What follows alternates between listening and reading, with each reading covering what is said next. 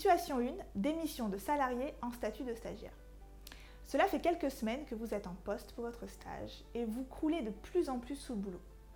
On vous en demande toujours plus, vos horaires s'allongent, vous ressentez une pression constante, comme si l'avenir de la société était sur vos épaules. Ce qui est sûr, c'est que les tâches s'accumulent et ça, ce n'était pas prévu dans votre convention de stage. Alors, plusieurs réactions face à cela. Vous vous tapez dessus, vous avez cette petite voix intérieure pénible qui vous répète que vous n'êtes pas à la hauteur, que vous n'êtes pas capable de vous en sortir et que vous allez vous faire engueuler si vous ne finissez pas ça à temps. Alors vous continuez de plus belle. Deuxième réaction, vous vous laissez dépasser. Vous faites les choses à moitié, parfois même bâclées. Et oui, il n'y a que 24 heures dans une journée. Vous ne savez plus où donner de la tête, les erreurs s'accumulent. Troisième réaction, vous alertez immédiatement, dès les premiers signes de panique, votre maître de stage avant la catastrophe. Vous l'aurez compris, évidemment, il faut dire stop tout de suite et en parler à votre supérieur dans un premier temps, puis à votre école si cela ne se résolve pas. Effectivement, la loi de 2014 encadrant la pratique des stages stipule bien qu'aucune convention de stage ne peut être conclue pour remplacer un contrat de travail. Alors gardez bien cela en tête. Vous êtes stagiaire, vous êtes là pour apprendre, pas pour remplacer un salarié.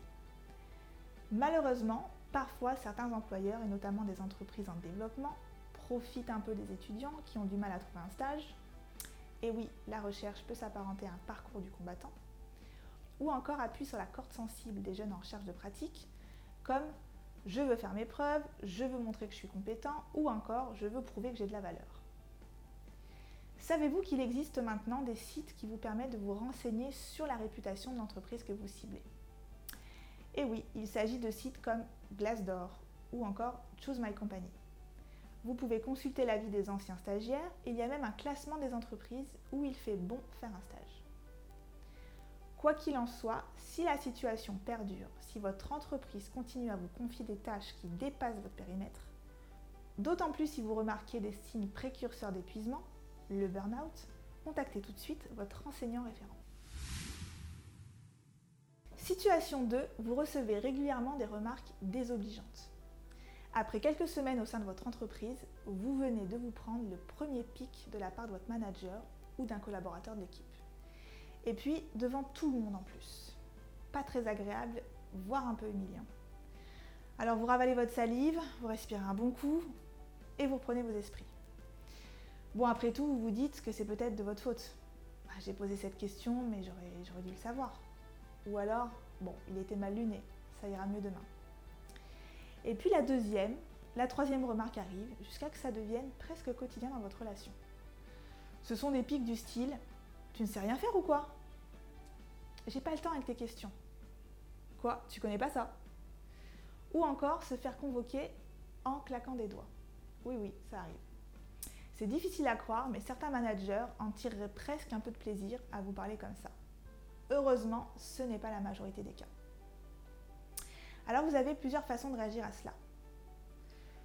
On courbe la tête et vous vous dites, après tout, je ne suis que stagiaire et ce stage est important pour moi dans mon projet pro, alors je préfère serrer les dents pendant quelques mois, quitte à avoir la boule au ventre. Ou alors vous partez sur un coup de tête. Vous vous dites, quel manque de respect de leur part quand même, on ne parle pas comme ça aux gens et vous auriez bien raison. Ou alors, vous osez exprimer votre ressenti. Je ne reste pas seule face à cette situation difficile. Et oui, c'est en effet très important d'en parler tout de suite. La dévalorisation, les moqueries, le mépris peuvent rapidement tourner au harcèlement et avoir des conséquences graves sur votre mental et votre estime de soi. Ce qui vous arrive n'est pas normal. Les cas extrêmes sont rares mais quelques mauvaises remarques régulières peuvent empoisonner votre quotidien. Alors parlez-en autour de vous et prenez du recul.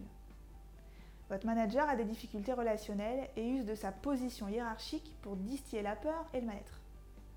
Observez, vous n'êtes pas le ou la seule à qui il s'en prend. Il est fort à parier que certains collègues ou fournisseurs ont droit au même traitement.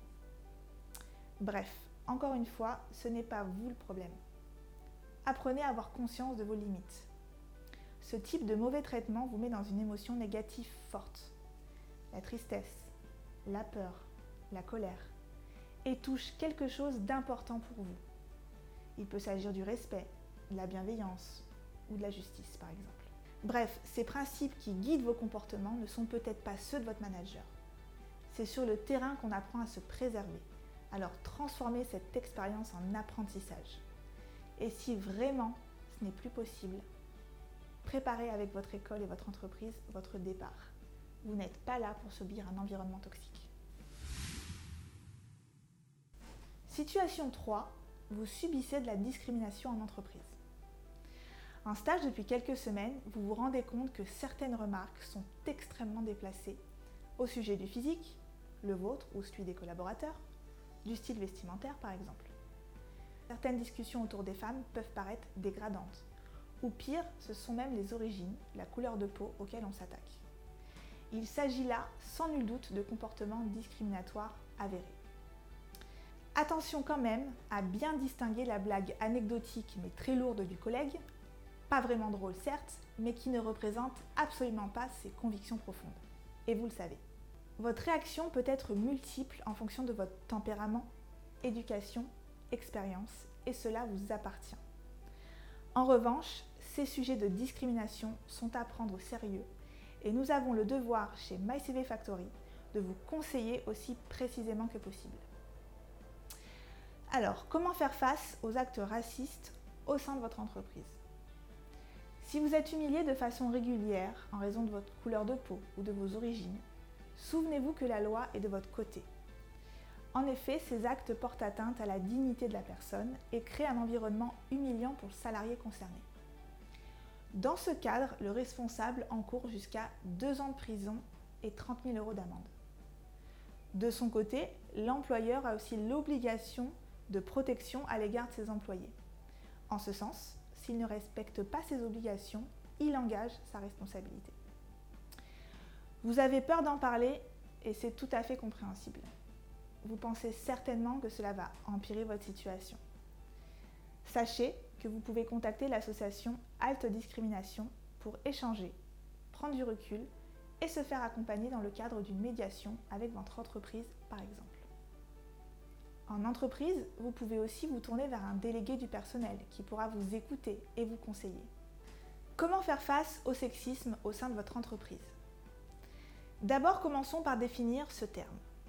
Quand on parle de sexisme, de quoi parle-t-on? C'est une attitude discriminatoire basée sur le sexe.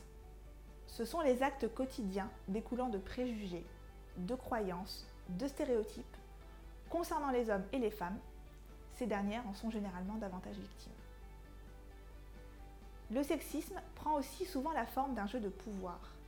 En effet, selon une enquête récente, dans 85% des cas, la personne à l'origine du comportement sexiste est dans une position hiérarchique supérieure à celle de la victime, ce qui rend évidemment cette dernière encore plus vulnérable.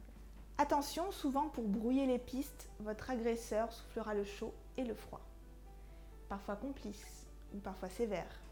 Il balance entre l'attitude du bon pote et l'attitude du petit chef, afin que sa victime ne sache plus distinguer ce qui est acceptable ou non.